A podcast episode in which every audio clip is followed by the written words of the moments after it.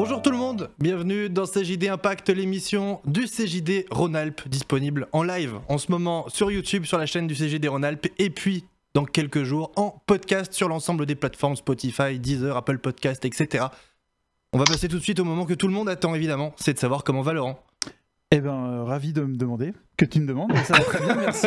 Que je voulais te le demander moi-même. Parce que je t'ai coupé la parole, si peut-être. Si tu devais me, me demander ça. Non, mais c'est vrai que dans la vie, on se demande jamais. C'est vrai qu'on arrive au boulot, on se parle à peine et on se demande pas comment ça va. Et j'en profite une fois par mois pour te poser la question. Heureusement qu'on a quand même ces lives un petit peu pour créer du lien social entre nous. Complètement. Parce que sinon, il y aurait plus rien. Mais c'est la photo Covid, je pense. C'est pour ça. On va parler de créativité aujourd'hui dans cette émission. Ça veut dire quoi pour toi la créativité? La créativité. Euh... Nous, on dit qu'on fait des métiers créatifs, il paraît en agence de com, mais on sait même pas ce que ça veut dire. C'est essayer d'inventer de nouvelles choses, essayer de se démarquer. Euh, je sais pas, j'étais pas prêt non plus pour ça. C'est quoi le truc le plus créatif que tu fait de ta vie euh, Je pense créativité. L'habillage de ce podcast, je crois. c'est faussé, et c'est tout, tout récent de cet après-midi. Ouais, complètement. Ouais, ouais. Moi, je crois que c'est ma coupe de cheveux pendant le confinement. Ouais, c'est vrai, je, te rejoins un petit peu aussi. Hein. Ça roule le 28, euh, on sera content de tout s'y retourner. Je me demande si le truc le plus créatif que j'ai fait de ma vie, c'est pas d'arriver à convaincre mes parents qu'il fallait que j'arrête l'école en leur inventant l'idée que j'allais le faire par correspondance pour après leur dire que en fait non. Non, c'est pas créatif, c'est diabolique. Ouais, c'est ça, je me dis, je pense que je confonds la créativité et l'escroquerie. On va essayer d'en savoir plus dans l'émission d'aujourd'hui. On commence tout de suite après un générique.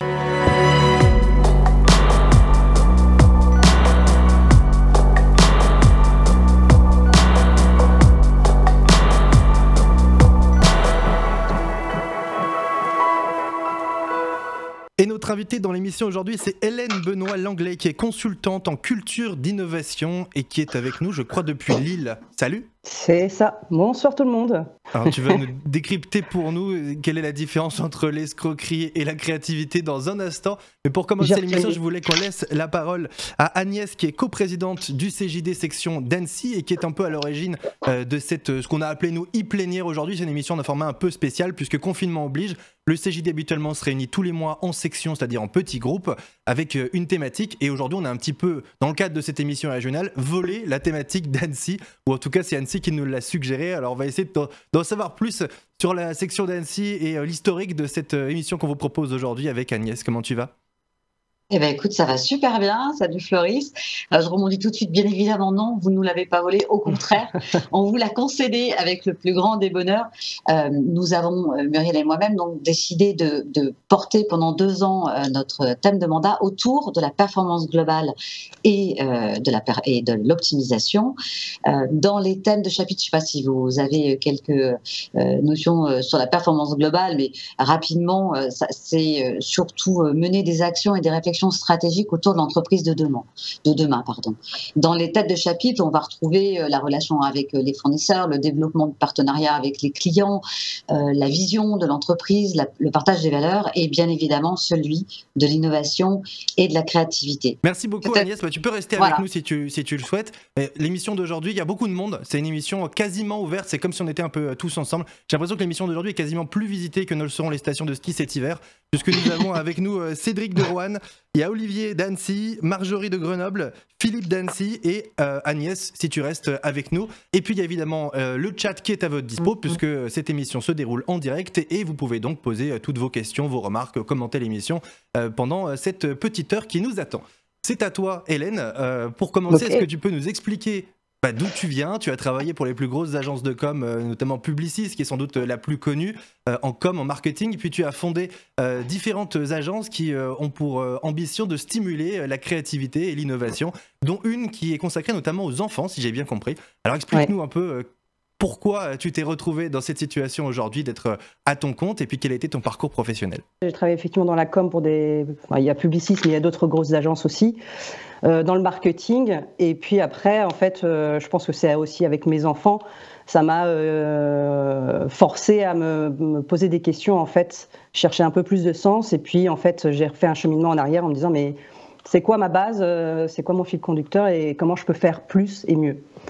Et à partir de là, bah, j'ai suivi d'autres formations, etc., et notamment sur la créativité, où je rappelle qu'il n'y a pas d'études à proprement parler là-dessus. Hein. Il y a quelques modules qu'on va voir à HEC, de ci, de là, mais mais il n'y a, pas de, euh, a pas de parcours sur la créativité ou l'innovation à proprement parler. Est-ce qu'on pourrait commencer par le début et expliquer ce que c'est la créativité? Parce que Ah. on, le dit, on le disait euh, avec, euh, avec humour au début de l'émission, mais c'est difficile à définir la créativité.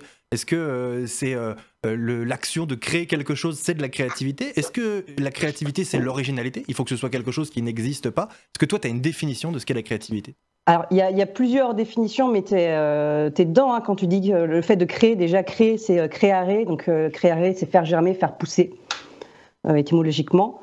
Euh, maintenant, la- pour la créativité, euh, et on parlera d'innovation, hein, parce que les deux sont intrinsèquement liés. Euh, et là, je poserai la question euh, un peu comme l'œuf et la poule, hein, qui naît le premier. mais, mais voilà, mais la créativité, en fait, euh, beaucoup s'accordent à dire que c'est le fait de re- relier deux éléments éloignés, apparemment éloignés, entre eux, pour euh, créer de la valeur, euh, ou en tout cas euh, un fait nouveau. Donc, c'est-à-dire que la créativité ne naît jamais de rien, elle est toujours issue de deux choses qui sont déjà existantes et qu'on a pu relier entre elles et qui prennent sens. Et donc il y a forcément une notion de quelque chose d'original qui n'existait pas. Tu parlais d'innovation et le, le- le mot Ouais. euh, convient également. C'est-à-dire Ouais. que quand on parle de créativité, faut, faut que ça n'existe pas. Euh, oui, globalement, oui. Euh, on, parle souvent aussi en termes de créativité, bah, le côté un peu eureka. hein. on parle là, quelque chose qui va euh, être en nous pendant assez longtemps, qui va, qui va mûrir. On parle, on va dire le terme, c'est incubation. On peut mettre 10 ans à créer quelque chose ou à innover, mais ça fait 10 ans qu'on travaille dessus. C'est juste qu'en en fait, il y a des contraintes ou des paramètres plutôt extérieurs qui ne sont pas, à ce moment-là, les plus appropriés. Euh, je peux te donner des exemples euh, où effectivement le, la technologie, euh, par exemple, je peux citer bah, ou Star Wars. hein. Quand, euh, quand George Lucas il a, créé, il a créé Star Wars en 76, il n'y avait pas la technologie. Par contre, il y avait tout l'univers qui était déjà dédié. Il s'est dit plus tard, quand on aura la technologie, je pourrais aller beaucoup plus loin en fait dans, dans, dans cette saga quoi. Et plus tard, je pense que je pourrais le vendre plusieurs milliards à Disney. Et effectivement, ça a plutôt bien marché. Euh, voilà, Laurent, tu avais une question à poser justement sur la créativité. Euh, oui, j'avais une question, moi. Est-ce que s'inspirer, euh, c'est créer? Tout à fait. S'inspirer, c'est créer. C'est pas Euh, plagier du coup? ben, Il y, y a quelque chose qui existe. Si je vous dis le terme biomimétisme, est-ce que ça vous parle? Euh, Oui, c'est reproduire des schémas de la nature pour C'est ça. créer des hein, il y a bio matériaux, et mimétisme. C'est ça. Donc c'est s'inspirer du vivant. Or Comment la on me dit nature, tu elle, dors elle comme un Loir, je pense que je m'inspire du vivant du coup. Si tu dors comme un, euh, oui, enfin ça va beaucoup plus loin que ça et les Ah, ingénieurs. Juste comme euh, un plot. l'utilisent. Mais, mais pour te donner un exemple de, sur le biomimétisme, euh, je vais te prendre l'exemple du TGV en fait japonais. Et Ils avaient, euh, ils- donc ils passent en plein centre-ville. Donc c'est un TGV qui va assez vite hein, globalement et euh, même euh, et donc il passe souvent sous Ça les serait tunnels. con parce qu'un train à grande vitesse qui va pas vite, ce serait quand même raté quoi. Oui, c'est vrai, mais il va plus vite que euh, nos TGV français, mais ça faut pas trop le dire. Je la raconte toujours un peu quand même. Bah ouais, c'est vrai. Et donc, euh, et ce TGV, en fait, le problème qu'ils ont, et on, on l'a nous aussi quand on prend le TGV, quand on rentre dans le tunnel, et on a au niveau des oreilles, ça se bouche. Hein, cette pression en fait du tunnel. Et donc, euh, voilà, les ingénieurs devaient réfléchir là-dessus, comment on fait pour réduire, euh, réduire cette aspiration en fait. Et donc, ils sont inspirés en fait du martin pêcheur. Euh, en regardant de plus près, le martin pêcheur, il a un bec qui est assez profilé de façon vraiment euh, fuselée comme ça. Et ils se sont rendus compte que le martin pêcheur, lorsqu'il chasse, donc il, plonge la tête la première, et sa vitesse, quand il rentre dans l'eau, ça ne fait aucun flop, et sa vitesse, mieux, ne décélère pas. Donc si bien qu'il attrape à chaque fois, il fait, euh, il fait mouche, comme on dit, et il attrape sa proie. Et donc ils ont reproduit ce TGV à l'image du bec du, martin pêcheur, et ils ont eu trois belles surprises. Bon, la première, le- le- dans le cahier des charges, c'était de réduire effectivement l'aspiration, euh, ce qui est le cas. Donc, on n'a plus les oreilles qui se bougent. La deuxième, c'est qu'ils ont gagné 10% en termes d'énergie. Euh, C'est-à-dire que voilà, il- ça dépense moins. Et la, troi- et la troisième, c'est qu'ils ont gagné en vitesse aussi. Est-ce que leur, quoi- T- leur Oui. TGV, est-ce qu'il va vraiment plus vite que le nôtre? Parce que quand même, ça, ça nous vexe un peu, ou c'est juste qu'il part à l'heure? Alors, je connais pas la vitesse maximum de nos TGV français, mais il me semble que c'est on est à 300, 350 km/h, je crois. Je crois, ouais. Quelqu'un peut pas tout le temps. C'est ça le truc. Bah voilà, oui, on est en courant alternatif plutôt continu. hein. et, et il me semble que le TGV japonais, il va à 405 km/h, pour être précis. D'accord. Alors Voilà. justement, ça, ça m'amène à, à- à un lien que, que- que j'aimerais qu'on fasse ce soir. C'est est-ce que c'est forcément euh, bénéfique pour l'entreprise la créativité? Est-ce qu'on a tous intérêt à être créatif Euh, Est-ce que c'est systématiquement de la valeur à ajouter? Et est-ce que tout le monde a un profil créatif? Parce qu'on entend souvent des gens dire, enfin nous par exemple, on nous dit tout le temps, vous êtes agence de com, vous êtes des créatifs. Mais est-ce que tout le monde n'est pas créatif au fond? On entend souvent libérer votre créativité. Est-ce que ça veut dire qu'on a tous de la créativité ou certains n'en ont pas? Ok. Alors attends, parce qu'il y a trois questions du coup que ouais, tu as posées. Je suis très créatif dans, la, dans les questions. Donc déjà, la, première c'était est-ce que la créativité est utile en fait? Je me rappelle euh, absolument pas de la première. bon, bah, c'était celle-là, je te la rappelle. et, et bah, forcément, tu prêches une, convaincue, je vais, te, je vais, te, dire que oui. la preuve étant, c'est que la créativité a apporté beaucoup de révolutions, hein, les révolutions industrielles, que ce soit, euh, je peux te donner plein d'anecdotes aussi. Euh, donc elle, est toujours en fait à un moment donné, à un moment T. Il y a Victor Hugo, tiens, ça me fait penser, qui disait rien ne peut arrêter une idée dont le temps est venu. Et c'est ça, c'est lorsque les, tous les paramètres, les indicateurs sont au feu vert, euh, donc là, on ne va pas rentrer dans le sujet parce qu'il y en a plusieurs, mais euh, voilà, quand le moment est venu, tu peux sortir ton, bébé, quoi. Donc ça, sur l'utilité, je dirais oui, mais à condition que. Voilà, je vais le tempérer en disant à condition que euh, certains paramètres puissent, que ça soit technologique, que ça soit sociologique aussi. Il hein, faut être prêt pour ça.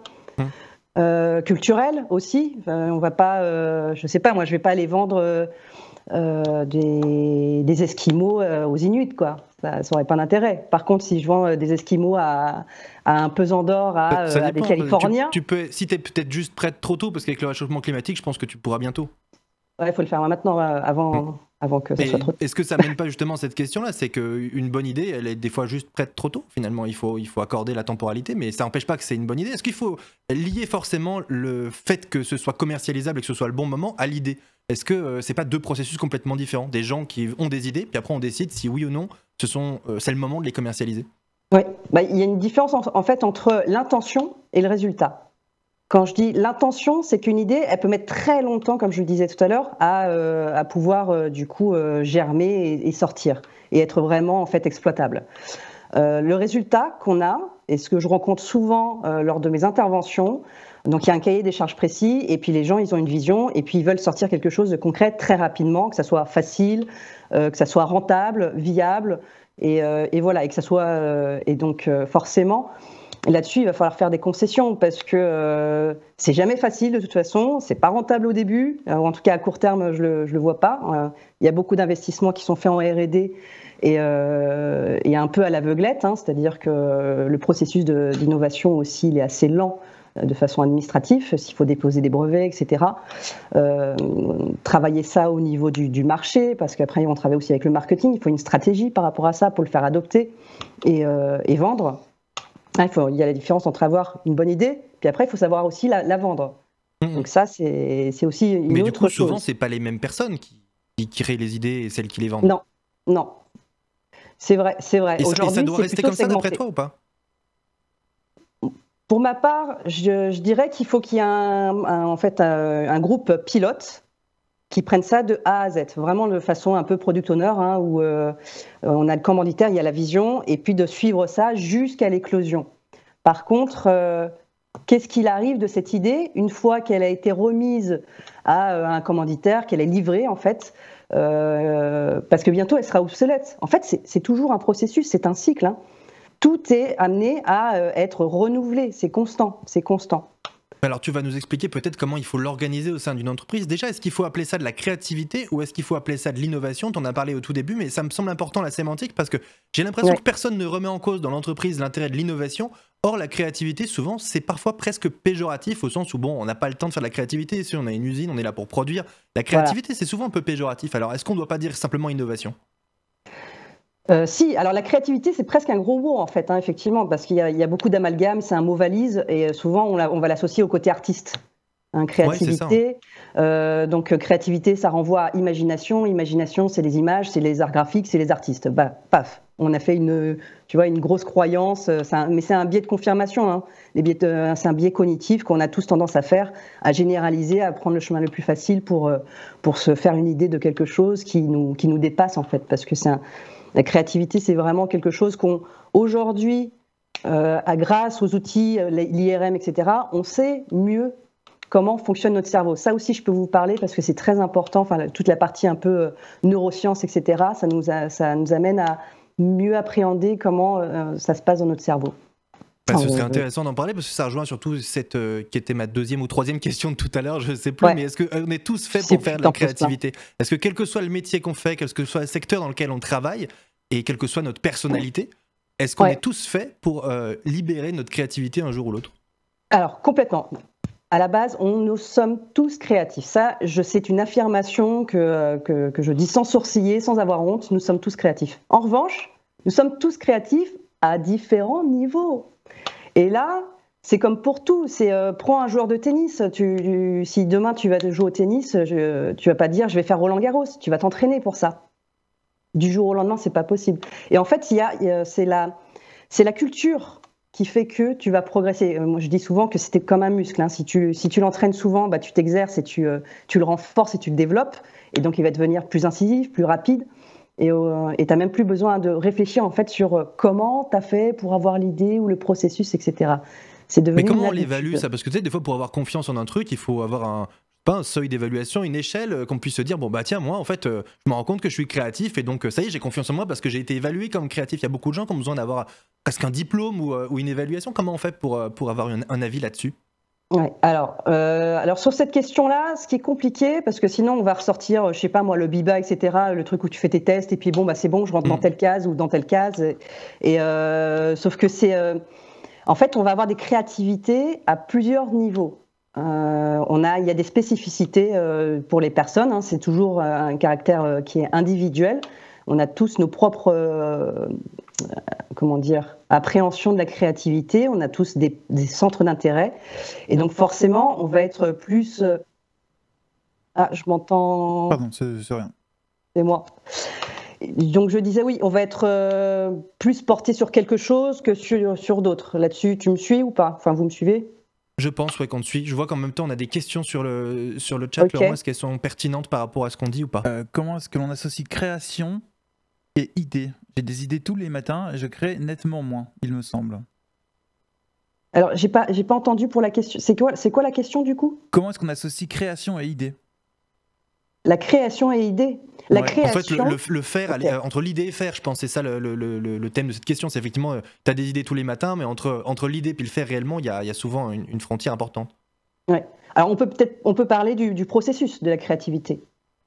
Pour beaucoup, euh, en gros, pour la créativité, euh, bah, tu as une phase de préparation et puis tu as une phase où tu trouves la solution. Ça, c'est le gros raccourci.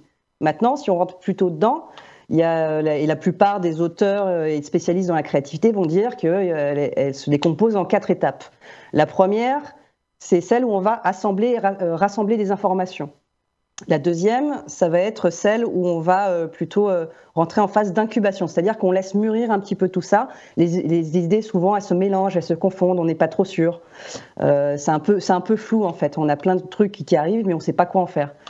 La troisième, c'est euh, justement l'illumination, on ne sait pas comment, mais à un moment donné, elle connecte, et là, on a vraiment une idée qui, euh, jaillit. Et la, quatrième phase, c'est celle qui est de la vérification, donc avec des indicateurs, ok, en quoi mon idée elle est bonne, qu'est-ce qu'elle va apporter sur ma problématique, euh, comment, je peux, euh, comment je peux la mettre en œuvre, pour qui, quand, comment, etc. Là, on va commencer à poser plein de questions, mais, on diffère la partie de jugement, c'est ce que je travaille beaucoup avec les gens en général, et surtout en France. Notre côté, notre cerveau cartésien, analytique, va tout de suite mettre des freins et des œillères en disant le oui, mais.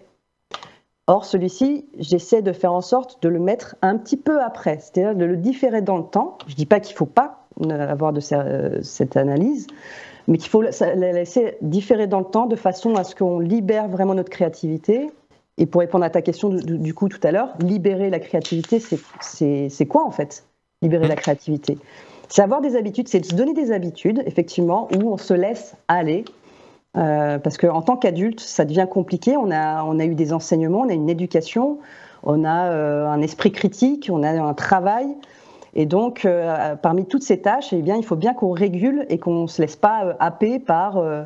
Euh, T'imagines si on faisait à chaque fois euh, n'importe quoi Ah, tiens, j'ai une idée, hop, tu, tu lâches ce que tu es en train de faire, puis tu vas par, par faire autre chose, etc. Ça veut dire quoi qu'il faut se donner des temps de créativité et, Oui. euh, et s'obliger à réfléchir pendant. Parce que, est-ce que c'est possible? Parce que des fois, tu as une idée, tu sais pas forcément à quel moment. Et si, si on te dit, bon, bah tiens, le vendredi, à, entre 10h et 11h, c'est mon temps de créativité, c'est la bonne méthode ou, c'est euh, difficile d'avoir une idée sur euh, commande? Moi, je dis que c'est quand même plutôt difficile parce que ça, ne se commande pas comme ça vraiment.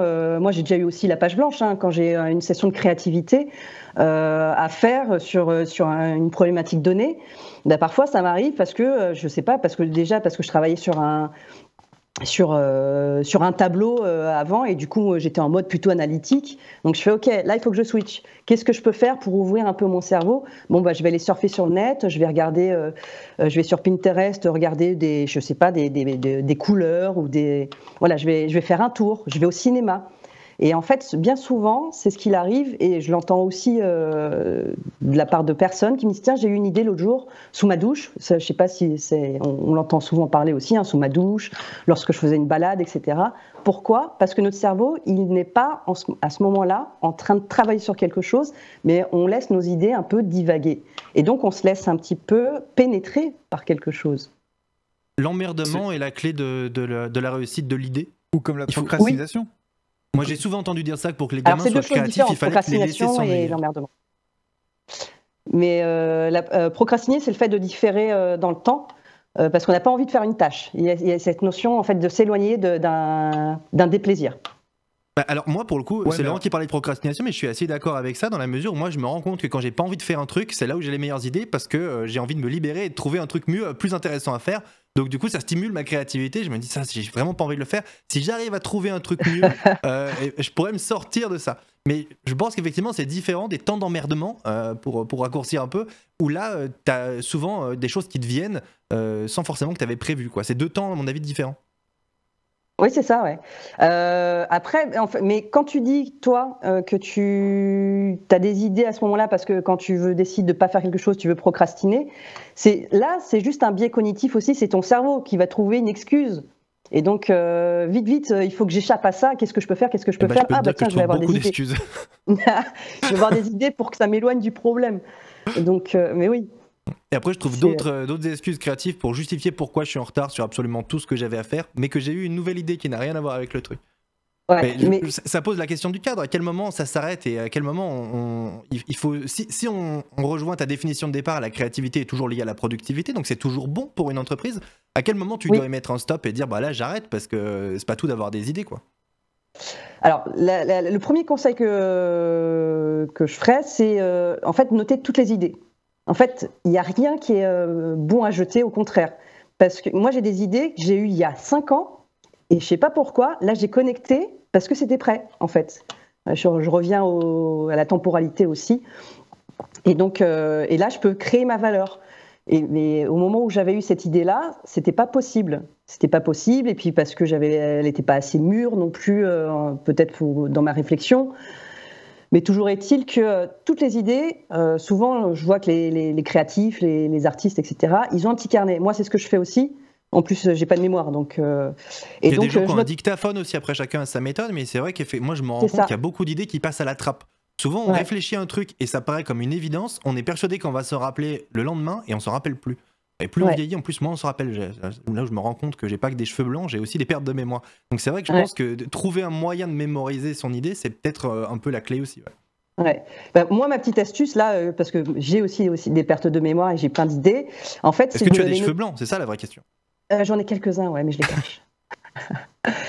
en fait, l'idée là pour par rapport à, pour constituer en fait un stock de données ou enfin un stock d'idées, c'est faut les archiver, faut les noter. Et moi, je les tag. Un peu, à ce moment-là, je dis que j'ai la pensée Twitter. C'est-à-dire que je hashtag, mmh. hashtag, et je donne euh, quelques mots-clés pour que je puisse les retrouver plus tard. Ça, ça, ça, veut dire que tu es sur support numérique, parce que tu parles du petit carnet, euh, le hashtag euh, le, dans le carnet, c'est un peu chaud. Non, non, là, je, là j'ai numérisé, ouais. Parce que si tu veux, des carnets, j'en ai plein, mais il y en a partout. Il y en a partout chez moi. Donc. c'est ça que tu parles de hashtag. Moi, ça me fait penser à un outil qui s'appelle Evernote, pour ceux qui connaissent, qui permet de noter tout plein d'idées avec des hashtags, justement, avec des, des manières de classer dans, dans, de plein de manières différentes et de manière très transversale pour retrouver facilement une idée. Parce que sûr qu'il n'y a rien de pire que d'empiler des papiers et de pas savoir à quel moment euh, on, avait retrouvé. Puis des fois, simplement de reconsulter. Moi, j'ai une, catégorie idées. Et c'est vrai que quand je sais pas trop quoi faire, je me dis, tiens, je vais revenir sur des anciennes idées. Peut-être que maintenant, elles sont mûres, comme tu dis. C'est ça. C'est ça, c'est ça. Mais alors là, du coup, on parle beaucoup d'idées euh, d'un point de vue individuel, c'est-à-dire comme si la créativité c'était quelque chose de personnel. Est-ce que ça se collectivise la, créativité? Et est-ce que ça, ça dépend des tempéraments? Est-ce que euh, est plus efficace à plusieurs ou est-ce que c'est une fausse idée? Super question. Euh, alors déjà, moi, je peux donner une définition sur la créativité, parce que comme c'est un peu un gros mot, moi j'appelle ça du coup l'intelligence créative. Et là, tout de suite, je sais pas pourquoi, mais ça fonctionne mieux pour, dans l'acceptation dans, dans, le cerveau des gens. Donc, je parle d'intelligence créative. On est voilà, on n'est plus sur le registre de l'artiste, tu vois, à faire des amalgames, etc. Et euh, quand on parle d'intelligence créative, là, euh, il y a deux, choses qui se produisent. Ils pensent en termes d'originalité et de pertinence, hmm. efficacité, productivité, si tu veux. Et donc, euh, et donc quand je parle d'intelligence créative, oui, on revient sur le modèle que tout le monde est créatif, etc. Une intelligence créative qui est à développer. Enfin, à quel niveau est-elle? Ça, pour l'instant, j'en sais rien. Mais lorsque je travaille pour une entreprise, ce qui est important là, c'est de développer une culture d'innovation. C'est-à-dire, une culture, c'est quoi? C'est d'y impliquer tout le monde? Oui, c'est ça. La créativité, ça prend pas. Souvent, les entreprises disent Ah, moi, je suis innovante. Je suis dans l'innovation. On a, euh, on a, on a un petit groupe et euh, on a R&D, ils font de l'innovation, on va innover parce qu'il faut qu'on innove, on innove. Et en fait, mais ça fonctionne pas parce que tu peux sortir un produit et euh, ton produit, si tu n'as pas en interne développé, en fait, euh, euh, tu sais, on se sent plus fort, en fait. Tu sens, ça crée une synergie, ça crée une, émulation où chaque personne, du coup, peut se sent investi aussi dans le projet et va échanger. Et c'est ça qui enrichit. On dit souvent que, enfin, dans les groupes que je constitue quand je fais des, des ateliers de créativité, je, m'attache à regarder quels sont à peu près les profils des personnes pour les mélanger ensemble. Je ne vais pas mettre quatre hmm. profils euh, analytiques ensemble, ça sert à rien. Ils vont penser de la même façon. Donc c'est plutôt bah justement, qu'ils peuvent pas mieux s'entendre parce que alors après déjà quels sont les non, profils? parce que, tu, tu, penses que d'une façon. Le but c'est quand tu mélanges voilà, c'est un peu comme la recette de cuisine. Hein. Tu auras quelque chose de beaucoup plus goûtu si tu rajoutes des épices et puis, euh, et puis tel ou tel légume, etc. Quoi, plutôt que euh, bah, des pâtes. Euh, puisqu'on parle de cuisine, justement, est-ce que tout est sujet à créativité? Parce que moi, tu vois, typiquement, j'ai l'impression d'être créatif sur certains trucs, mais alors pour la cuisine, j'ai envie de respecter la recette. si je dois faire une marinade, je prends, je vais sur Google, je regarde marinade et je fais à la lettre ce qui est marqué. Je suis pas du tout créatif en cuisine. Est-ce que c'est grave? Est-ce que c'est grave, que tout est voué à la créativité, en fait, c'est ça? Est-ce que tous les sujets sont voués à la créativité? Est-ce qu'on peut être créatif dans un sujet et pas dans d'autres? Bah, si tu en as envie, c'est toujours une question d'envie en fait, la créativité et d'intérêt. Bah, ma marina n'étant pas très bonne, j'aurais envie qu'elle soit meilleure, mais je, je le sens pas du tout quoi. Mais ton intérêt, toi, c'est quoi? C'est de manger quelque chose de bon. bah, il y a des sujets, en fait, ça ramène. Il y a des sujets sur lesquels je me sens légitime pour expérimenter des choses et pour être créatif. Et puis il y a des sujets, genre la cuisine, où j'ai l'impression d'être tellement nul que je, je fais pas confiance à ma créativité. Je me dis, ce sera forcément moins bien que ce que des gens ont, expérimenté et ont publié sur Internet. Et je me dis, de certaine manière, dans le monde de l'entreprise, c'est la même chose. Il y a plein de sujets où tu te dis, mais j'ai pas ma place, je suis pas légitime pour amener des idées sur ce sujet-là. Est-ce que la créativité, c'est forcément positif? Est-ce que tu peux créer un truc qui est nul Ah oui. Mais du coup, ça reste quand même le, ça reste quand même le, issu de la créativité. Oui, mais euh, ça tombe jamais à la poubelle. Ce que tu, ce que tu as créé de nul, il sert, il sera amélioré plus tard. En fait, euh, il n'y a, a, jamais d'échec hein, là-dedans. Euh, les erreurs sont toujours source d'apprentissage, ce qu'on dit souvent. Et donc, et, voilà, et même topo pour la créativité. Bien sûr, il y a beaucoup de, de, de, papier froissé en fait là-dedans. Il y a beaucoup de déchets. Hein. On, on, sait que dans l'innovation, quand on fait des sessions de brainstorming, le brainstorm, hein, c'est euh, donc la tempête des cerveaux où on fait euh, une session de créativité où chacun vient euh, donner les idées qui lui passent par la tête en, un temps donné. Et donc là, on vise beaucoup plus le, quanti, c'est-à-dire produire beaucoup, beaucoup, beaucoup d'idées en un laps de temps. Par contre, c'est pas quali, parce que une session de brainstorming, vous avez 80 à 90% de taux de déchets, et seulement donc 10 à 20 seulement de quelque chose d'exploitable du coup, je te repose ma question comment tu fais pour stimuler la créativité chez des gens qui s'estiment pas légitimes sur un sujet et, euh, qui, du coup, vont brider par peur de pas être euh, la bonne personne, de pas être légitime? Moi, mon, approche, c'est sur la posture. C'est-à-dire que, en fait, lorsqu'on tu tu, tu, parles aux personnes en leur disant, ben voilà, en fait, la créativité, c'est là quatre, quatre processus. Il y a le premier où tu es un peu un explorateur, et ça, tout le monde se reconnaît dedans. Euh, lorsqu'on te donne un sujet, quelque chose à traiter, qu'est-ce que tu fais? Tu vas aller chercher l'information, tu te renseignes, tu, tu ouvres euh, les feuilles, tu regardes les tableaux, etc. Enfin, tu prends connaissance. Et donc là, il faut ouvrir ça parce que le champ d'exploration, il est souvent euh, mal fait. C'est-à-dire que ce que je constate, c'est qu'il y a des mauvaises réponses. Et les mauvaises réponses, elles viennent d'où? Elles viennent de mauvaises questions. C'est tout con, hein c'est un peu comme les inconnus. Qu'est-ce qui distingue un, un, bon chasseur d'un mauvais chasseur? Mais c'est ça. pire, c'est refoutre la faute sur la question, quoi. Quand tu poses une bonne question, tu as une bonne réponse. Quand tu poses, et souvent, on pose les mauvaises questions. J'aurais dû dire ça au bac, j'aurais peut-être eu le bac, tu vois. Excusez-moi, mais c'est votre question qui est mauvaise. Et, et, donc, tout vient de la formulation du problème. Et, la, ça, c'est le boulot du dirigeant ou du coach et Comment tu organises ça au sein d'une entreprise sur des ateliers pour définir Il y a une forme de coaching. Ce que je leur apprends en premier, c'est formuler, formuler une question. C'est tout con, hmm. mais formuler une question. Donc euh, déjà, exit les, questions ouvertes, hein, c'est celles où on répond que par oui ou par non. Euh, donc euh, c'est, on appelle ça l'art de la maïotique, hein, c'est l'art de poser les bonnes questions. Et tout le monde les comprend de la même manière ou pas? Parce que souvent, je me rends compte que les gens ont, tendance à avoir tous une interprétation différente et c'est un peu des fois la clé de l'incompréhension entre les gens ou les groupes. Est-ce que du coup, tu arrives à faire en sorte que tout le monde comprenne le truc de la même avec une phrase, tout le monde la comprend de la même manière? Ah non, personne ne comprendra la phrase de la même manière parce qu'on a forcément nos, propres interprétations et notre carte du monde. Cela dit, tu peux faire en sorte d'optimiser ta question et, euh, et c'est vraiment tout un art aussi hein, de euh, d'obtenir des réponses. Le but, c'est pas de diriger, de dire allez, tu suis oui ou non. On sort de la question euh, fermée, mais avec une question ouverte, c'est oui, je, reviendrai sur le processus après explorateur et la suite. Je viens de voir le message. Merci. Et, donc euh, la suite, c'est mais de rien. Ça, vous ne pouvez pas suivre car c'est le chat que nous avons en interne entre les différents intervenants de cette, émission. Donc vous ne le voyez pas, mais effectivement, tu reçois des petits messages en privé pendant, ton mais je sais plus où j'en étais du coup dans, le ce que je disais. Ah, sur, la, sur la mise en forme d'un groupe et la compréhension globale d'une question par, par, tout le monde, mais qui est un peu, je trouve, la clé. En nous, en tant que dirigeants, on se pose tout le temps la question comment on doit organiser ces groupes-là et, ça rejoint la question tout à l'heure. Est-ce que tout le monde est légitime pour y participer? Est-ce qu'il faut, est-ce que par exemple quelqu'un qui est comptable dans une entreprise est légitime pour participer à un atelier créatif ou est-ce que c'est pas son boulot? Ah, Mais les comptables, ils sont hyper créatifs. T'imagines même pas. Bah, j'imagine, c'est bien. Eh ouais, ouais. Non, mais je vais faire plaisir à beaucoup. Mais c'est vrai parce que euh, aujourd'hui. Euh, On a Olivier qui est avec nous, qui est comptable à, à Annecy, je crois. Mais oui, il y, a, de la stratégie, il, y a, y a, la, il faut prédire, il y a de la prévision. Donc forcément, il faut ouvrir les chakras et euh, enlever les barrières qu'on a euh, sur euh, l'immédiat pour pouvoir le transposer à après. Donc en fait, c'est de la construction de scénario. L'ensemble des astuces que les comptables sont capables de créer pour faire en sorte qu'on fasse pas trop de bénéfices et qu'on soit pas trop imposable, c'est quand même un truc qu'il faut souligner. Il y a de la créativité dans absolument tous les domaines. je te pose une question qui est, qui est, qui est volontairement très condescendante, mais comment on gère dans un groupe quand tu es dirigeant d'entreprise euh, tu dis, bon, bah voilà, je vais donner la parole à tout le monde, tout le monde est légitime pour être créatif et tout le monde peut donner ses idées. Mais souvent, on te donne aussi des idées que tu as déjà eu plein de fois et que tu as déjà éliminées. Tu sais que c'est des mauvaises idées euh, parce que bah, c'est ton boulot de dirigeant, tu as, plein de décisions à prendre et plein de temps pour réfléchir à ton entreprise qui t'appartient. Donc tu as déjà eu plein d'idées et tu convoques des gens et ils te retrouvent un peu les mêmes. Comment tu fais pour euh, pas avoir l'impression de perdre ton temps à répondre encore à, à ces idées que tu as déjà eues et qui pour toi sont mauvaises et pas créer de la frustration, genre bah voilà, tu nous as demandé de réfléchir, mais en fait à chaque fois qu'on propose un truc, tu trouves que c'est nul? Ah bah, là, je reviens euh, à la responsabilité du dirigeant. Lui, lorsqu'il réunit donc euh, un groupe pour réfléchir là-dessus, c'est à lui aussi d'expliquer quand même quelles, sont ses attentes, ses besoins, euh, la, finalité, c'est-à-dire l'attendu.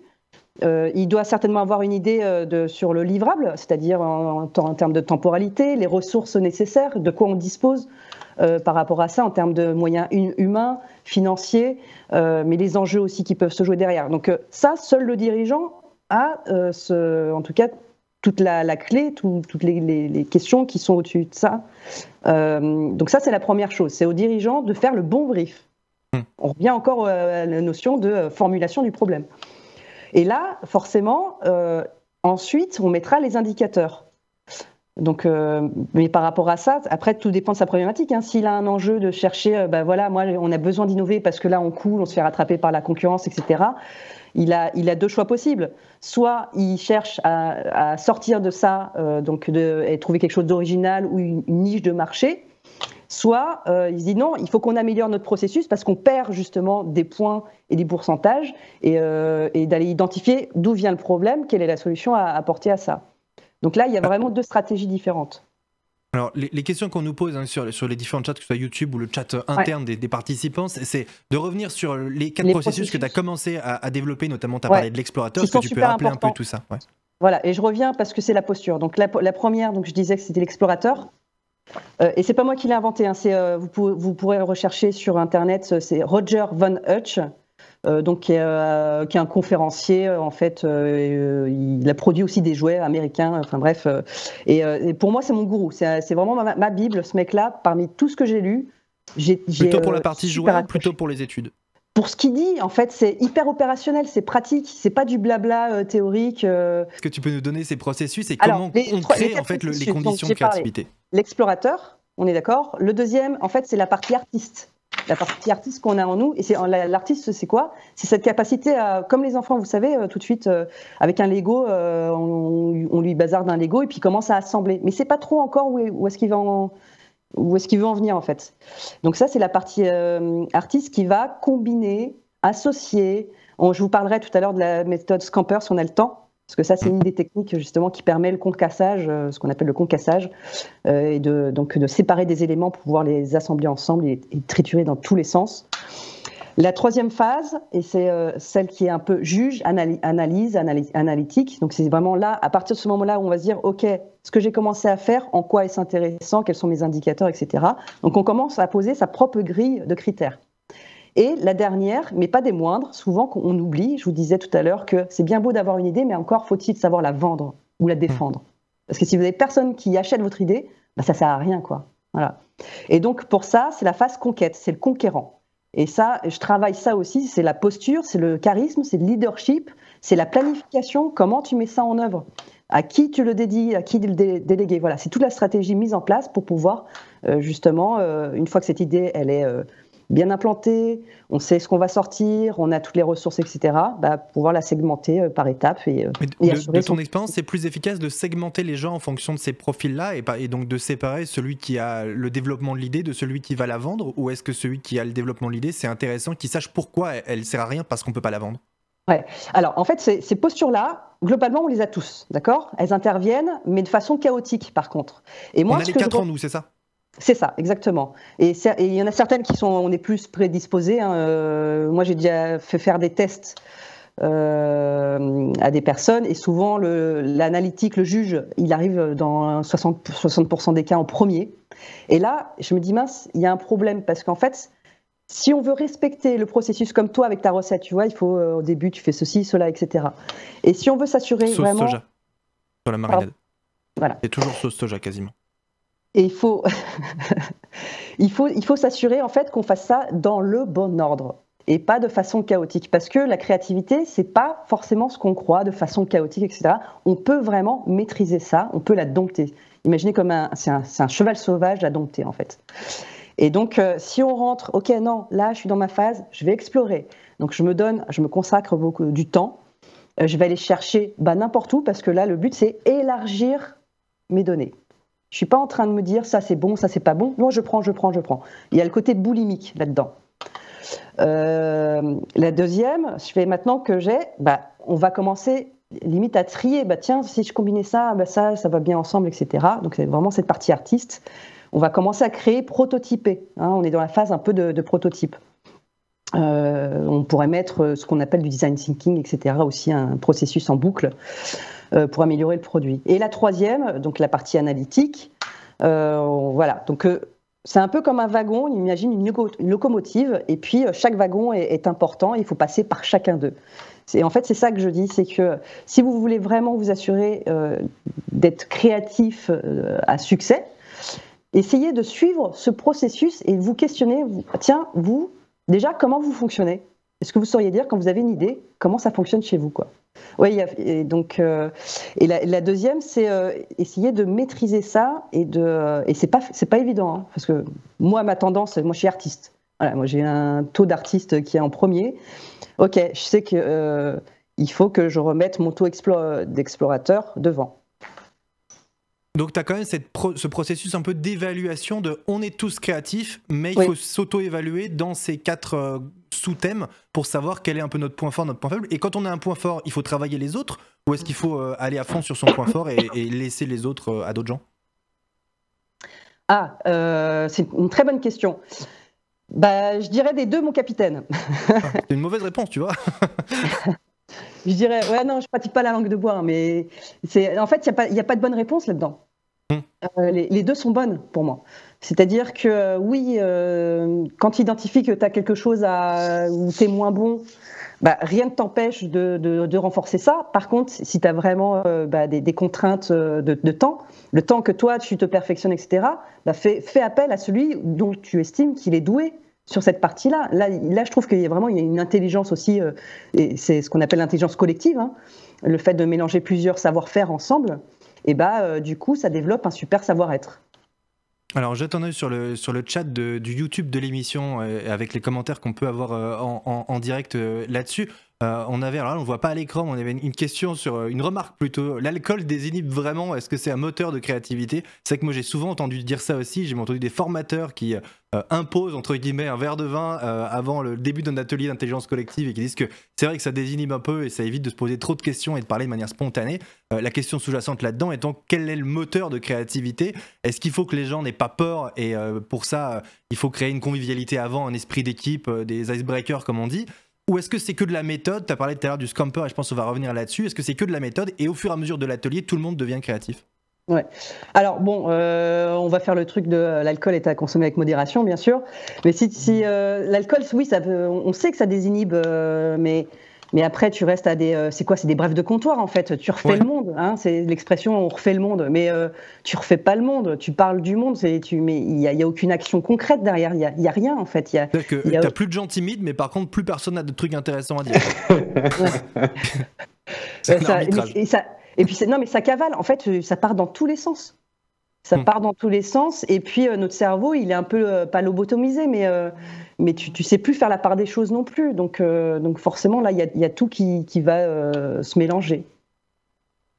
Donc pas d'alcool. Alors quels outils pour développer la, la, créativité Si, si tu devais donner l'exemple d'un chef d'entreprise, parce que dans cette émission on essaye de s'adresser aux dirigeants et, et genre tu as, as, une boîte, tout ce qu'il y a de plus classique, et puis tu décides de prendre conscience que la créativité peut apporter quelque chose dans la création de valeur ajoutée, dans l'innovation, etc. Alors, on a compris, tout le monde est créatif, donc tu convies tout le monde dans l'entreprise à participer à un atelier créatif, mais tu le formules comment et quelle est la méthode? Alors, la créativité pour un chef d'entreprise, moi j'encouragerais, donc c'est de la pratiquer en fait de façon hebdomadaire Hein, les grosses entreprises comme Google, vous savez qu'ils consacrent, il y a 5 ou 20 du, du, temps dédié à ça, c'est-à-dire qu'on laisse carte blanche ou euh, carte libre, je ne sais plus comment on dit, euh, aux personnes. Et euh, ils, doivent aller, ils doivent regarder des projets annexes et, c'était une règle, je crois, qui n'existe plus chez Google parce que maintenant ils ont trop de boulot, mais c'est vrai que c'était une règle fondatrice de Google qui était la règle des 20% où ils devaient consacrer 20% de leur temps à des projets créatifs. Et c'est comme ça qu'a été créé Gmail. Et la plupart des gros projets chez, chez Google ont été créés sur le temps libre. On en revient encore à cette notion de laisser aux gens du temps pour s'emmerder un peu et réfléchir à des trucs. C'est Si t'es si, si es sous l'eau, tu peux pas créer quoi. C'est ça. Donc, euh, je préconise plutôt la méthode, ce que j'appelle la méthode douce, hein, euh, plutôt que euh, d'ouvrir un gros geyser. allez, on fait un, séminaire de deux jours intensif, etc., en créativité. Mais la problématique avec ça, et j'en ai fait hein, des deux côtés, c'est-à-dire soit moi en tant qu'animation, animateur, soit à, le vivre, puisque j'ai été aussi salarié d'entreprise. Et, et, donc, par rapport à ça, c'est qu'est-ce qu'on en fait? C'est un peu comme un gâteau, c'est-à-dire qu'on est, est euh, exalté à la fin de ces séminaires, on a, réussi à, connaître d'autres personnes, etc., à avoir leur point de vue, on a travaillé ensemble, super. Mais après, 15 jours après, tu t'aperçois que le, soufflet du, gâteau, il redescend. Euh, et, finalement, c'est poubelle, quoi. Donc ça, il y a un gros gâchis. Donc en revanche, ce que je conseille, c'est plutôt non pratiquer de façon douce, aménager du temps par rapport à ça. Euh, notamment lundi matin, tu arrives au boulot, paf, direct, euh, faites-vous une session un peu de créative ou de d'exploration qui, qui, a quelque chose d'intéressant. Qu'est-ce que vous avez vu ce week-end euh, que vous aimeriez euh, partager, qui a rien à voir avec si ça a rien à voir avec votre travail, c'est encore mieux. Parce que en fait, c'est pas du team building, c'est pas genre on réunit une fois de temps en temps les gens dans un atelier histoire de partager des trucs et de faire genre tout le monde est impliqué. c'est pas du team building pour créer une équipe. C'est, il faut que ce soit une culture au sens où ce soit tout le temps, ou en tout cas très régulier. Ouais, dans, moi je pense que dans, dans un premier temps, c'est pour développer cette culture justement créative ou d'innovation, c'est euh, d'adjoindre comme ça un petit peu euh, bah, une, recette hein, euh, des bonnes pratiques, par exemple. Et, par contre, rien n'interdit de, effectivement, une fois par mois, etc., de, provoquer des sessions un petit peu intensives pour bah, déjà parce que ça va challenger les personnes. Bah, tiens, par rapport à ce que j'ai fait cette, ce mois-ci, etc., en quoi je me suis améliorée ou qu'est-ce que j'ai qu'est-ce que j'ai à améliorer? Qu'est-ce que je peux partager, qu'est-ce que je peux recevoir des autres. Donc, euh, donc ça, c'est quelque chose aussi à mettre en place, effectivement, euh, de réunir euh, des, des groupes entre eux, pas forcément du même service, mais de mélanger. Tu parlais ouais, tout à l'heure de mélanger, justement, de ne pas mettre tous les analytiques ensemble, etc. Mais pour moi, il y a deux groupes fondamentaux dans, dans, dans, la, dans la créa, mais comme dans plein d'autres trucs. Tu as les introvertis, les extravertis. Est-ce que tu peux mélanger des gens qui, euh, en fait, aiment réfléchir tout seul, un introverti Il peut être très créatif, mais ça veut dire que le fait d'avoir des gens, ça va lui bloquer sa créativité parce qu'il a besoin de l'avoir en interne et d'avoir un processus, et puis après de donner son idée quand il en est sûr. Il va être incapable de la donner avec tout le monde. Est-ce que ces gens-là, faut les identifier et les mettre à côté en disant oh, bah, tu, les, tu, les, identifies euh, facilement. Ouais, mais du coup, qu'est-ce qu'on en fait? Parce que quand tu veux faire travailler une équipe dans, dans une logique de groupe, il faut un euh, animateur. que fait-on des introvertis? En fait, il faut une personne extérieure, c'est ce que je dis souvent, qui soit euh, parce que c'est quelqu'un d'extérieur et donc qui va avoir un regard plus observateur en fait des, des individus et qu'il n'y a pas il a pas de conflit d'intérêt non plus. Et donc, et il a pour rôle d'animer et donc de, de, faire circuler un peu le, savoir, les paroles et, et les, et de savoir à quel moment il faut euh, bah, euh, créer euh, un icebreaker hein, qui va stimuler en fait l'énergie des personnes. Et puis à un moment donné, c'est canaliser, réduire un petit peu le tempo, faire un exercice un peu plus, un peu plus light. Et voilà. Et en fait, on va jouer comme ça sur ce que j'appelle la tension créative. Il hein. Faut pas trop tirer sur l'élastique parce que sinon il pète, mais il faut pas le laisser trop, trop mou non plus parce que sinon, bah, il, flotte.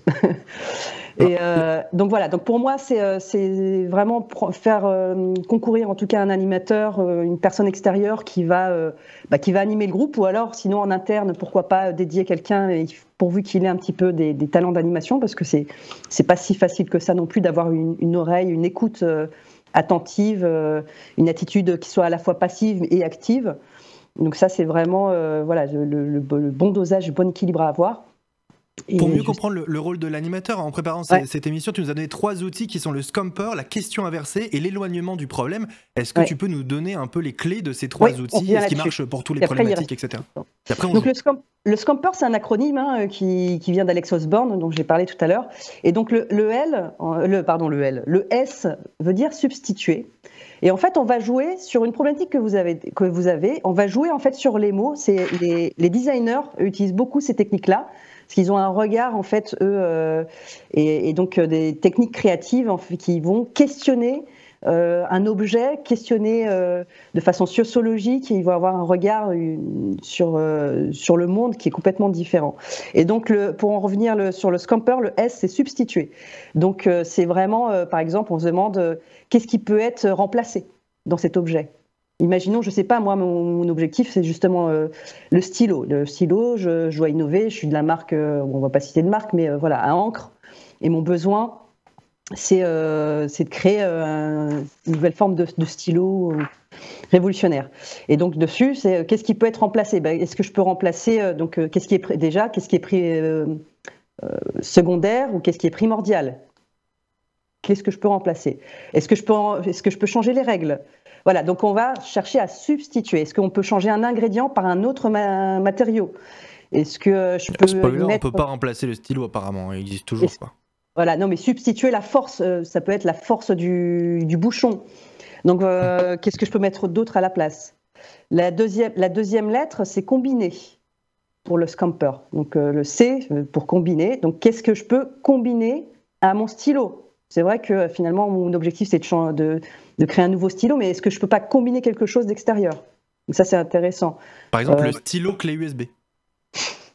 Il existe, hein, je l'ai déjà vu en objet. Hmm.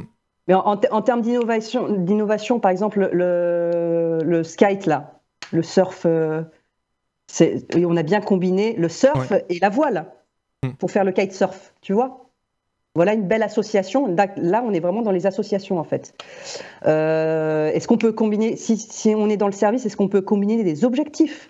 Ou euh, est-ce qu'on peut faire un assortiment? Euh, Donc voilà, il y a pas mal de choses. Quel article ou dans, les vêtements, quel, article on peut fusionner avec ça? Faire une combinaison. Nous, on avait combiné la fondue et la raclette, qui euh, s'appelait une fonflette, et c'était le meilleur des deux mondes. Et moi, je suis très pro combinaison. la fonflette, c'est pas mal. Bonjour le foie après, par contre. donc euh, après le A, si je reviens pour la méthode Scamper, donc c'est adapter. Qu'est-ce qu'on peut adapter? Euh, Est-ce qu'il y a quelque chose Là, on peut faire appel au biomimétisme. Est-ce qu'il y a quelque chose qui ressemble à ça que j'ai déjà vu ailleurs, qui a rien à voir mais qui ressemble pour forme?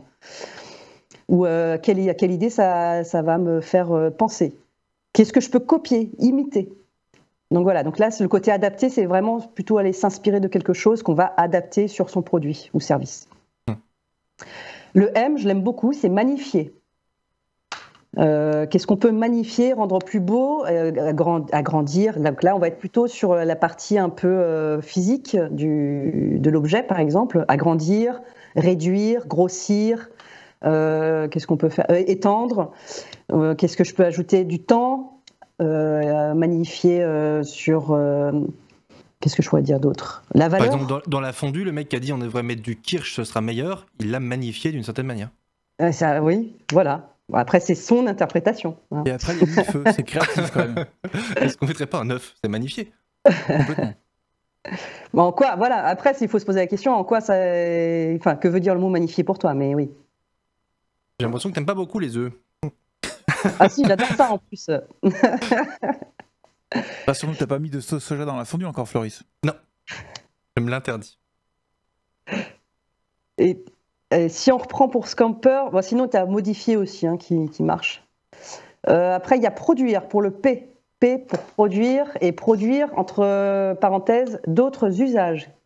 À quoi cela peut servir d'autres? Hein, euh, mon stylo, je peux euh, me gratter l'oreille avec. Euh. ouais, d'accord. Ouais, donc c'est dans des boîtes qui, par exemple, auraient besoin de vendre plus, de savoir si tu peux pas vendre dans d'autres secteurs, par exemple. par exemple, exactement. est-ce qu'il n'y a pas de nouveaux moyens de l'utiliser?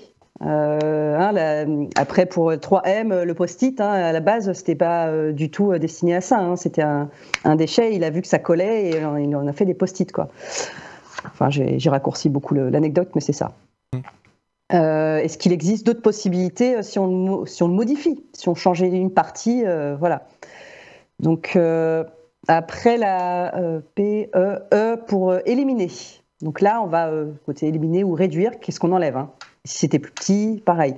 Donc en fait, si vous voulez, les, les acronymes Scamper, vous prenez ce que vous voulez. Il y a des trucs qui vont marcher et d'autres pas. il y a des trucs où vous êtes plus à l'aise et d'autres pas en fait, en gros, tu euh, pilotes un atelier en disant on va genre regarder ce qu'on fait, ce qu'on produit dans cette entreprise, et puis on passe en revue tout ce qu'on peut par rapport au sigle que tu as listé, donc qui est le sigle Scamper avec tous les mots que tu as listés, tu interroges tout le monde sur comment faire pour le magnifier, comment faire pour le modifier, le combiner, etc. C'est comme ça que ça marche l'atelier. ça. Et, et franchement, c'est pas des questions qu'on se pose comme ça euh, tous les jours. Spontanément. Euh, ouais, non, c'est vrai. Je trouve ça, je trouve ça hyper utile, quoi. Tu vois, mm. éliminer, c'est est-ce qu'on peut pas éliminer certaines règles? Je sais pas, le confinement, est-ce qu'on pourrait pas éliminer cette règle, tout simplement hein?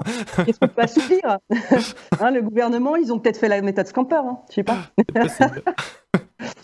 Euh, voilà, ou, et sur la partie, qu'est-ce qui est nécessaire? Là aussi euh, sur éliminer ou réduire, euh, voir ce qui est secondaire, qu'est-ce qui est vraiment vital. Qu'est-ce que les gens euh, achètent vraiment du coup, dans le cadre d'une entreprise? Ah, Qu'est-ce qui est essentiel et non essentiel, si je reste toujours dans mon exemple. dans les mots qu'on utilise souvent en ce moment, les mots-clés. Et pour le dernier, c'est réorganiser ou renverser. Donc réorganiser, moi ça me fait penser au film, comment il s'appelait? Memento, vous l'avez vu ou pas? Moi je ne l'ai pas vu. En fait, tu vois le film à l'envers. Je l'ai vu. Spoiler, super. ça fait des années que je demande à ce qu'on me spoile pas ce film parce qu'il paraît qu'il est bien, et là tu viens de tout me révéler quoi. Et bah dans Sixième Sens, en fait, il est mort, non? Euh, bah, alors attends, renverser, réorganiser, renverser, j'ai un tu peux expliquer dans le cas d'une entreprise comment ça fonctionne de renverser? C'est quoi la question qu'on se pose du coup? La tarte tatin Non, mais je pense euh, c'était pas ça. Euh, renverser, renverser. Est-ce que bah, quel est le contraire? Quel est le négatif? Qu'est-ce que je peux prendre à, rebours? En termes d'organisation Est-ce qu'on peut renverser les rôles? Quel est le contraire de la fondue Un vélo. Oula, tu vas chercher loin. Donc le scamper, on, on, a à peu près compris, c'est en gros, il faut faire le tour de toutes ces questions-là pour remettre en cause, améliorer ou trouver d'autres d'autres idées sur, sur ce modèle. Il y avait un autre outil que tu nous avais donné, alors je ne sais pas si ça rejoint pas, c'était la question inversée. Oui, bah, la question inversée, et j'avais donné justement euh, l'exemple à Juicéline, euh, qui, est, qui, est, très basique. En général, on se demande, par exemple, je sais pas, moi je suis un commerçant, et euh, bah, mon objectif forcément c'est de vendre. Et donc si je vends des produits, bah, je dois satisfaire les clients. Ce sont les clients quand même mes, mes bénéficiaires. Et donc souvent, c'est le, commerçant dans sa tête, il va se dire, bah, tiens, comment je peux faire pour attirer plus de clients? Et la question inversée, c'est, non, pose-toi plutôt la question, tiens, Comment tu peux faire pour repousser les clients? Parce que là, en posant cette question-là, tu vas voir tout ce qui marche pas chez toi et que tu peux améliorer, qu'on n'a pas forcément vu. Et donc, c'est vraiment se mettre un, super rétroviseur. Et ça, on n'a pas le temps. Dans la vie, on fonce, on fonce, on fonce, on est tout le temps à, 100 à l'heure. Et là, c'est euh, en fait, c'est marcher à rebours. En fait, si tu te poses la question comment je pourrais faire pour faire faillite et que dans tout ce que tu trouves, en fait, c'est des choses que tu fais déjà, ça veut dire que tu n'es pas bien barré. Quoi. Et là, tu dis merde, ça, euh, bah, je l'ai dans ma checklist. Là, je, suis en train de le faire. Je suis en train de le faire. Donc, euh, donc effectivement, euh, c'est un super outil qui est très simple. Mm. Pas tu vois, il y, a des outils qui sont hyper efficaces et pas forcément super olé olé quoi. Le, et ça, tu peux le faire tout seul aussi en tant que dirigeant. T'es pas obligé de convoquer un atelier. Tu peux déjà te faire tous ces outils-là. Tu peux déjà les utiliser tout seul sous ta douche le matin. Exactement. Ouais. Donc c'est ça la question inversée quoi. C'est vraiment le reprendre à, à, à retort à l'inverse. Et, le troisième, c'était s'éloigner du problème Ouais. Ah, celui-là, c'est le meilleur. S'éloigner du problème. Et si on prend une douche le soir euh, et donc, plus euh, fatigué le soir, Cédric, c'est pour ça. S'éloigner du problème, c'est euh, moi, par exemple, je suis là, je sais pas, l'entreprise Seb qui, qui, vend des grippins. Donc forcément, eux, ils veulent, ils perdent des parts de marché, etc. Et bah, je suis le dirigeant, inventez-moi un nouveau grippin. Hmm. Tu vois, ça c'est euh, voilà, pratico-pratique. Non, et moi je vais lui dire, ben, plutôt que créer une méthode, euh, plutôt que d'inventer un nouveau grippin dans un marché qui est hyper saturé, pensons plutôt à créer une méthode pour griller du pain. Parfois, en s'éloignant du problème, on trouve quelque chose de beaucoup plus inspirant. Je vous donne une petite anecdote euh, rapidement. C'était Citroën. Citroën avec la DS, je ne sais pas si vous avez connu, mais avec le système, euh, la vieille DS dans les années 50 là, qui, a, cartonné. Et donc euh, les ingénieurs, ils avaient inventé euh, donc le système hydraulique hein, où, ça remonte là. C'est la suspension hydropneumatique. Hydropneumatique hydropneumatique. Voilà, Merci suspension hydropneumatique. Mais qui était une invention majeure. Hein. Ils, ont, ils ont fait plein d'innovations. Hein. les voitures, à, la traction avant, c'est eux. quoi. C'est hum. Les boîtes de vitesse euh, hydrauliques, euh, c'est-à-dire nos boîtes de vitesse automatiques, euh, c'était déjà eux. Les phares directionnels, ils l'avaient déjà dans la, dans la DS. Il y avait plein de trucs. Enfin, je trouve ça passionnant leur histoire. Et donc, les ingénieurs, alors c'est une légende parce que j'ai jamais pu le vérifier, mais toujours est-il qu'on me l'avait raconté. Les ingénieurs, ils avaient euh, euh, une, méthode, un process. Euh, quand quelqu'un arrivait dans la pièce, donc dans le bureau d'études, les ingénieurs, ils se réunissaient. Ils faisaient pot. Le pot était le langage, en fait, qui voulait dire attention, je vais dire peut-être une grosse bêtise, une absurdité, soyez bienveillants. Mmh. Et donc, il est arrivé, il a fait et si les roues étaient carrées? Bah ouais, et si les roues étaient carrées? Comment tu fais pour garder ton confort? Euh, et, de là, euh, voilà, la légende dit qu'elle euh, a germé l'idée du coup des suspensions, quoi. D'accord. Ah oui, donc dans ce processus-là, d'accord. Donc là, on a fait, on a éloigné le problème. Si le problème c'était de, faire une nouvelle voiture, on s'est concentré juste sur une partie de la voiture et ils en ont fait une, innovation majeure. Ça a tellement cartonné que le premier, le premier jour, ils ont vendu 12 000, 12 000 DS. À l'époque, c'était énorme. Hein. On n'avait pas du tout les mêmes cycles de production qu'aujourd'hui, quoi. 12 000 DS au Salon de Paris, là, euh, en une journée. Donc, euh, enfin bref. Ça, c'était pour la, parce la base, moi, je me disais, c'est éloigné du problème. C'est comme moi, je sais que mon problème, c'est de, payer les impôts. Euh, je me suis éloigné en les payant pas. Et effectivement, le problème m'est revenu sous une autre forme. Donc, je me dis, ça marche pas forcément. Avec d'autres problèmes. Avec des problèmes plus graves. Mais en l'occurrence. Le problème pour payer tes impôts, c'est comment tu peux épargner pour payer tes impôts. Ouais, tout de suite, la morale, quoi. mais tu parlais de Citroën, il y a un super exemple. Alors, je ne l'ai pas en détail, mais ils ont créé une toute petite voiture électrique euh, qui, qui, coûte pas cher. Je me rappelle plus du nom, qui est très ah très vilaine. Euh, Ami. Et, et, Ami, c'est un pur exemple de, de, scamper, de tout ce que tu peux imaginer pour reprendre ce qui peut être essentiel à une voiture et éliminer tout ce qu'on a l'habitude. Il n'y a plus de poste radio dans cette voiture parce qu'ils se sont dit, les citadins ou les jeunes, les gens qui sont potentiellement nos clients, en fait, ils préféreront euh, avoir 1000 balles de moins et pas de système autoradio parce qu'ils ont une enceinte Bluetooth qu'ils mettront sur le siège passager. Enfin, ils ont réussi à complètement repenser la voiture euh, pour des usages différents. Alors, tout le monde reproche à la voiture ce qui manque. Mais euh, il y a aussi un vrai atout qui est euh, le prix, le fonctionnement différent, l'écologie, etc. Donc c'est une bah, culture d'innovation complète. cible derrière quand même. La, mm. cible aussi, c'est les plus jeunes, hein, parce que ce sont des voitures qui, à partir de 14 ans, tu peux les, les conduire. Mm. Et des jeunes qui, en fait, s'en foutent. De, ils n'ont pas le même référentiel, le véhicule qu'avant. Donc, c'est une, une, culture d'innovation. Ils ont peut-être raison beaucoup trop tôt pour le coup. Peut-être que ce serait un énorme échec. Je ne sais pas où ils en sont, mais parce qu'ils auront eu raison peut-être trop tôt. Bon, c'est pas les premiers à l'avoir sorti, hein, parce que je sais que Renault, là, ils ont la, la petite voiture, je sais plus comment elle s'appelle. Euh, une voiture électrique à quatre roues euh, qui ressemble à un scooter à quatre roues en fait. Hein. Ah même pas de vitres, t'as pas d'autoradio, ni rien. Euh, donc, mais oui, le, marché s'y prête. par contre, là où c'est pas nous dit-on sur le sur le chat. c'est ça, merci. non, l'innovation chez eux, c'est l'abonnement. Ça, c'est ouais, nouveau modèle économique du coup. Voilà. la voiture, vous l'achetez pas une fois, vous l'achetez plein de fois. Ça, c'est un des grands sujets, et notamment au CJD, hein, il y a des, des copies et des groupes de travail sur ces sujets-là, de nouveaux modèles économiques. C'est euh, comment repenser complètement sa manière de vendre et d'avoir de, la récurrence, etc. L'exemple qu'on donne tout le temps aussi, c'est Michelin, hein, où on achète maintenant plus les pneus, mais le kilométrage.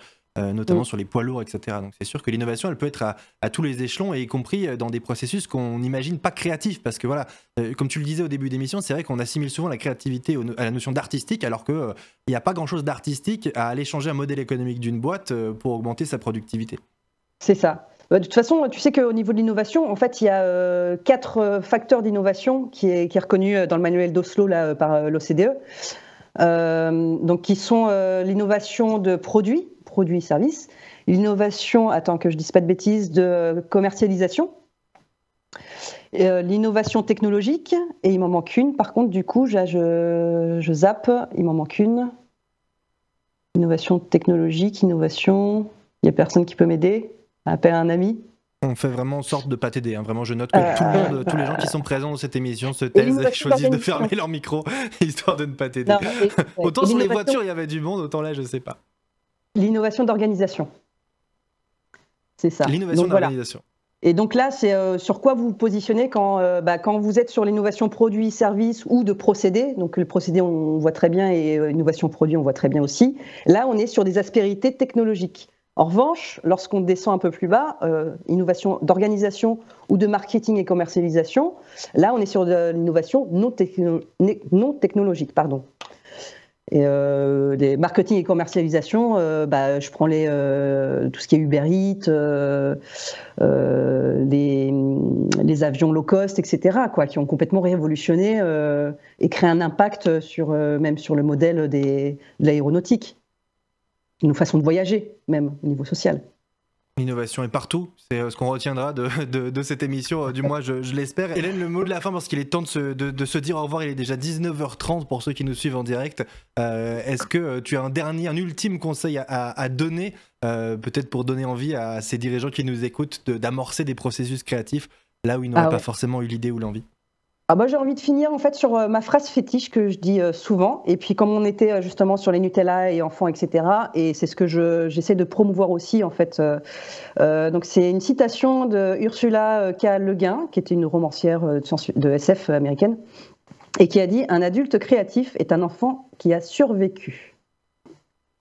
Et voilà. Et ça, c'est mon invitation, en fait, à chacun, hein, même qu'on ait des responsabilités ou qu'on ait un certain âge, euh, de cultiver ça aussi, cette part d'enfant qui euh, nous permet de reconnecter avec la créativité.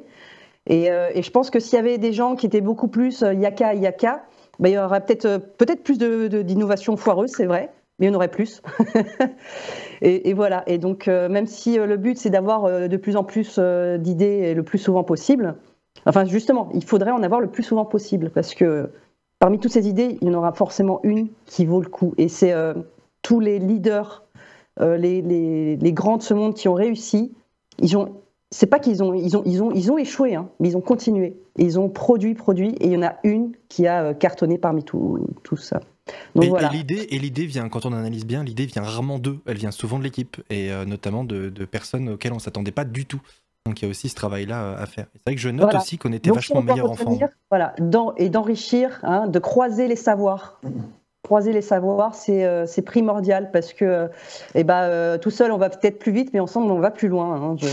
Voilà, je paraphrase encore une fois. Concours de, citation. Ah, avec hein. ceux qui sont encore avec nous, est-ce qu'il reste quelques questions, que ce soit nos amis jeunes dirigeants qui sont avec nous en visio Est-ce que vous aviez des questions?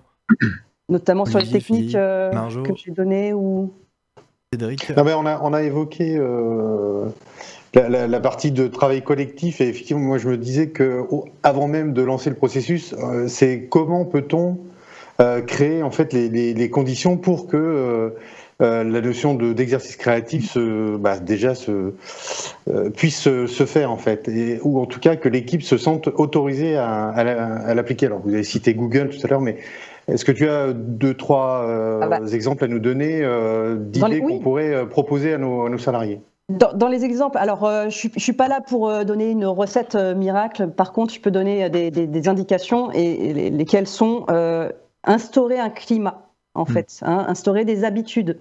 ne serait-ce que le matin, bah, quand on prend la, météo, on parle pas du temps, mais en fait la météo, comment c'est passé, avec quoi tu viens aujourd'hui, c'est hyper intéressant parce que ça amène aux personnes de, savoir dans quel état ou quel euh, état de stress ou, euh, au contraire, justement, est en bien-être. Euh, donc pour travailler après, bah, c'est quand même plus facilitant. Le deuxième, c'est l'environnement. Donc créer, créer une salle dédiée, ou, alors que ce soit en espace ou en temps, hein. créer une salle ou un temps dédié à ça.